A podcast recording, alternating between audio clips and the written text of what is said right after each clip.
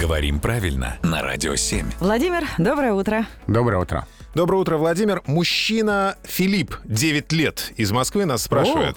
А почему, когда мы хотим сказать в третьем классе, мы говорим «в», а когда хотим сказать во втором классе, то «во»? Очень хороший вопрос, на самом деле. А ответ простой, потому что в втором классе произносить неудобно. Две В вы имеете в виду? И еще согласный. Ну да. А, перед формами слов, которые начинаются с сочетаний «в» или «ф» плюс согласный, употребляется не предлог «в», а добавляется «о». Получается предлог «во». Ну вот, например, еще «в Финляндии, но во Франции», Кстати, «в Венеции, но во Владимире». а почему? Потому что добавляется согласный, и произносить три согласных подряд неудобно. Два еще куда не шло, а три уже нет. И давайте тогда еще раз закрепим, потому что если у нас еще восьмой класс, Да. и мы говорим в восьмом, а не во восьмом. Да, потому что после «в» в слое восьмой идет гласный, а в слое второй после «в» идет еще один согласный. В этом разница. Ну, теперь ты можешь точно запомнить. Ну, кстати, если не «в», то можно еще и как вариант «на».